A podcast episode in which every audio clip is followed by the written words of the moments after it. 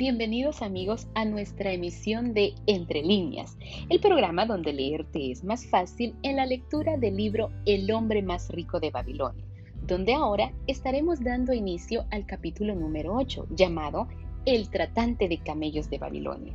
Y ahora una nueva historia en el libro El hombre más rico de Babilonia. Cuanto más nos amenaza el hambre, más activo se vuelve nuestro cerebro y más sensibles nos volvemos al olor de los alimentos. Tarkad, el hijo de Azore, ciertamente pensaba así. Tan solo había comido dos pequeños higos de una rama que salía más allá del muro de un jardín y no había podido coger más antes de que una enfadada mujer apareciera y lo echara. Sus gritos agudos aún resonaban en sus oídos cuando atravesaba la plaza del mercado. Esos ruidos horribles le ayudaron a tener quietos los dedos, tentados siempre de coger alguna fruta de las cestas de las mujeres del mercado. Nunca hasta entonces se había dado cuenta de la gran cantidad de comida que llegaba al mercado de Babilonia y lo bien que olía. Tras dejar el mercado, atravesó la plaza en dirección a la posada, ante la que se paseó arriba y abajo Tal vez encontrará a alguien que le pudiera dejar una moneda de cobre con la que podría pedir una copiosa comida y arrancar así una sonrisa al austero dueño de la posada. Si no tenía esa moneda, sabía muy bien que no sería bienvenido. Distraído como estaba, se encontró sin esperarlo cara a cara con el hombre al que más deseaba evitar, Davasir el largo y huesudo tratante de camellos. De todos los amigos o conocidos a los que había pedido pequeñas sumas de dinero, Davasir era el que lo hacía sentirse más molesto, pues no había cumplido la promesa de reembolsarle rápidamente lo debido. El rostro de Davasir se iluminó al ver a Tarkad. ¡Ajá, Tarkad! Justo a quien buscaba. Tal vez pueda devolverme las dos monedas de cobre que le dejé hace una luna y también la de plata que le había dejado antes. ¡Qué suerte la mía! Hoy mismo podré usar esas monedas. ¿Qué me dices, muchacho? Tarkad empezó a balbucear y enrojecido, su estómago vacío no le ayudaba a tener la cara dura de discutir con Davasir. Lo siento, lo siento mucho, murmuró débilmente. Pero hoy no tengo las dos monedas de cobre ni la de plata que te debo. Pues encuéntralas, insistió Davasir.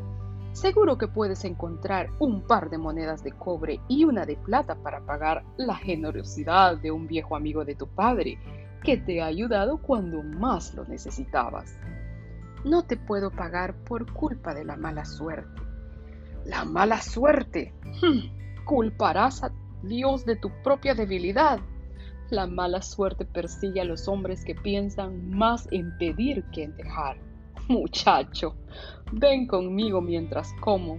Tengo hambre y quiero relatar una historia. Tarkad retrocedió ante la brutal franqueza de Davasir, pero al menos era una invitación para entrar a un sitio donde se comía. Davasir lo empujó hasta un rincón donde la sala se podía sentar en unas pequeñas alfombras. Cuando Kabuskor, el propietario, apareció sonriente, Davasir se dirigió a él con su habitual gran familiaridad. Lagarto del desierto, tráeme una pierna de cabra muy hecha y con mucha salsa, pan y cantidad de verduras, que tengo mucha hambre y necesito mucha comida. No olvides a mi amigo, jaja. Tráele una jarra de agua y que sea fresca, pues el día es caluroso. El corazón de Tarcás parecía desfallecer. Se tenía que sentar allí a beber agua y ver cómo aquel hombre devoraba una pierna entera de cabra. No hablaba, no se le ocurría nada que decir. Davasir, en cambio, no sabía qué era el silencio sonriendo y saludando con la mano a todos los demás clientes, a los cuales conocía, continuó. He oído decir a un viajero que acaba de llegar de Urfa que un hombre rico de ahí posee una piedra tan fina que se puede ver a través de ella. La coloca en las ventanas de su casa para impedir que la lluvia entre. Por lo que me ha dicho el viajero, es amarilla y le permitieron mirar a través de ella, de manera que el mundo exterior le pareció extraño y diferente de lo que es en realidad. ¿Tú qué piensas, Tarkad? ¿Crees que un hombre puede ver el mundo de un color diferente del que tiene en realidad? Este, no sabría decirlo, respondió el joven mucho más interesado por la pierna de cabra que estaba delante de Davasir. Pues yo sé que es cierto, ya que he visto con mis propios ojos el mundo de un color diferente del que en realidad tiene. La historia que te contaré trata de cómo llegué a volver a ver nuevamente a su verdadero color. Davasir va a contar una historia, murmuró alguien de una mesa vecina a su compañero, y acercó su alfombra hacia ellos. Los demás comensales cogieron su comida y se agruparon en semicírculo. Comían ruidosamente al oído de Tarkad. Lo tocaban con los huesos de la carne. Él era el único que no tenía comida. Davasir no le propuso que compartiera con él la pierna de cabra, ni le ofreció un trozo de pan duro que se había caído al suelo. La historia que te voy a contar, empezó Davasir, deteniéndose para poder llevarse a la boca un buen trozo de carne. Relata mi juventud y cómo llegó, llegué a ser tratante de camellos. ¿Alguno de vosotros sabes que yo fui en un tiempo esclavo de Asiria? Un murmullo de sorpresa recorrió el auditorio y Davasir lo escuchó con satisfacción. ¡Oh! Cuando era joven, continuó, después de otro goloso ataque de pierna de cabra, aprendí el oficio de mi padre, la fabricación de sillas de montar. Trabajé con él en la tienda hasta que me casé. Como era joven e inexperto, ganaba poco justo lo necesario para cubrir modestamente las necesidades de mi excelente esposa. Estaba ansioso de obtener buenas cosas que no me podía permitir. Rápidamente me di cuenta de que los propietarios de las tiendas me daban crédito aunque no pudiera pagarles a tiempo. Yo no sabía que el que gasta más de lo que gana siembra los bienes de la inútil indulgencia y cosecha tempestades de problemas y humillaciones.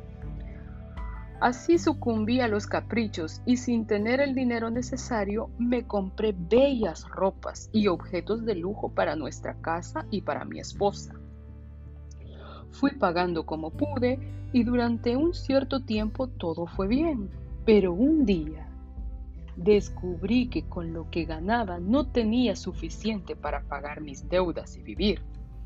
Mis acreedores me empezaron a perseguir para que pagara mis extravagantes compras y mi vida se volvió miserable. Pedía prestado a mis amigos, pero tampoco lo podía devolver. Las cosas iban de mal en peor. Mi mujer volvió con su padre y yo decidí irme a Babilonia, a otra ciudad donde un joven pudiera tener más oportunidades. Durante dos años conocí una vida agitada y sin éxitos, siempre viajando con las caravanas de los mercaderes. Después pasé a un grupo de simpáticos ladrones que recorrían el desierto en busca de caravanas no armadas. Tales acciones no eran dignas del hijo de mi padre. Proveía el mundo a través de una piedra coloreada y no me daba cuenta de hasta qué punto me había rebajado. Tuvimos éxito en nuestro primer viaje al capturar un rico cargamento de oro, seda y mercancías de gran valor. Llevamos este botín a Ginir y ahí lo derrochamos. La segunda vez no tuvimos tanta suerte. Después de haber efectuado el robo, fuimos atacados por los guerreros de un jefe indígena, al que pagaban las caravanas para que los protegiera. Mataron a nuestros dos jefes y los que quedamos fuimos trasladados a Damasco, despojados de nuestras ropas y vendidos como esclavos. Yo fui adquirido por dos monedas de plata, por un jefe del desierto sirio, con los cabellos rapados y vestidos solamente con algunos trozos de tela. No era diferente de los otros esclavos. Como yo era un joven despreocupado, pensaba que aquello no era más que una aventura, hasta que mi amo me llevó ante sus cuatro mujeres y me dijo que me tendrían como eunuco. En ese momento entendí de verdad mi situación. Esos hombres del desierto eran salvajes y guerreros. Yo estaba sujeto a la voluntad de ellos y desprovisto de armas y sin esperanza de huir. Me encontraba de pie espantado por las cuatro mujeres que me examinaban. Me preguntaba si podría esperar alguna compasión de parte de ellas. Cira la primera mujer era más vieja que las otras y me miraba impasible. Me aparté de ella sin esperar algo de su parte. La siguiente, de una belleza despreciativa, se miraba con tanta indiferencia como si fuera un gusano en la tierra. Las dos más jóvenes reían como si aquello fuese una broma divertida. El tiempo que esperé su veredicto me pareció un siglo. Cada una parecía dejar la decisión final a los demás. Finalmente, Cira habló con una voz gélida. Hmm. Tenemos muchos eunucos, pero solo unos pocos guardianes de camellos. Y además no sirven para nada. Hoy mismo he de ir a ver a mi madre enferma y no tengo ningún esclavo en el que pueda confiar para ocuparse de mi camello preguntaba a este esclavo si sabe conducir uno. Entonces mi amo me preguntó, ¿qué sabes de camellos? Luchando por esconder mi entusiasmo respondí, sé hacer que se arrodillen, los sé cargar y los sé conducir durante largos viajes sin cansarme, y si es necesario, puedo reparar sus arneses. El esclavo sabe bastante, observó mi amo. Si ese es tu deseo, Sira, haz de este hombre tu camellero. Así fui dado a Sira, y ese mismo día la conduje tras un largo viaje en camello al lado de su madre enferma.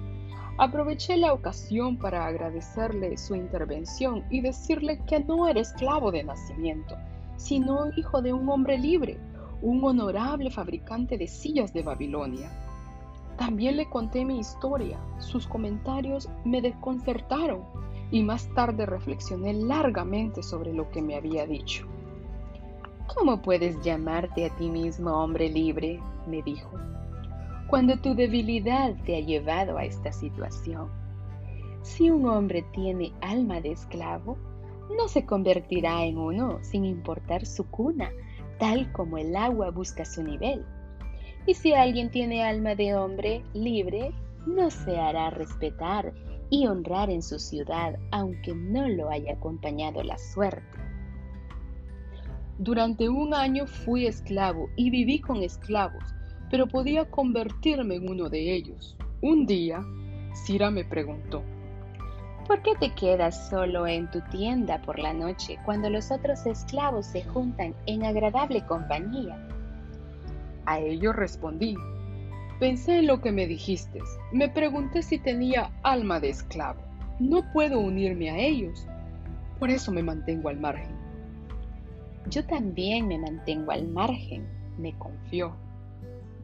Yo tenía una gran dote, por eso mi Señor se casó conmigo, pero no me desea, y lo que toda mujer desea más ardientemente es ser deseada.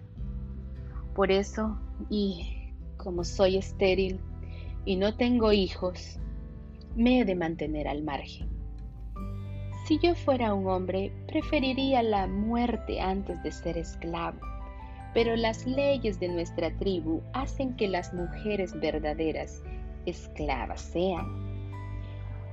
¿Qué pensáis de mí ahora que tengo alma de hombre libre o de esclavo? Le pregunté repentinamente. ¿Quieres devolver las deudas que contrajiste en Babilonia? replicó ella. Sí que lo quiero, pero no veo cómo podría lograrlo. Si dejas que los años pasen sin preocuparte y sin hacer esfuerzo alguno para devolver ese dinero, entonces tienes alma de esclavo. No puede ser de otra manera si un hombre no se respeta a sí mismo. Nadie se puede respetar si uno paga sus deudas que ha contraído. Pero, ¿qué puedo hacer si soy esclavo en Siria? Sé esclavo en Siria, ya que eres un ser débil. No soy un ser débil, contesté. Entonces, pruébalo. Y con esta parte de la historia emocionante, vamos a dejar un punto final hasta este día, recordando que en nuestra próxima emisión tendremos la segunda parte del capítulo 8 en su programa Entre líneas, el programa donde leerte es más fácil. Hasta la próxima.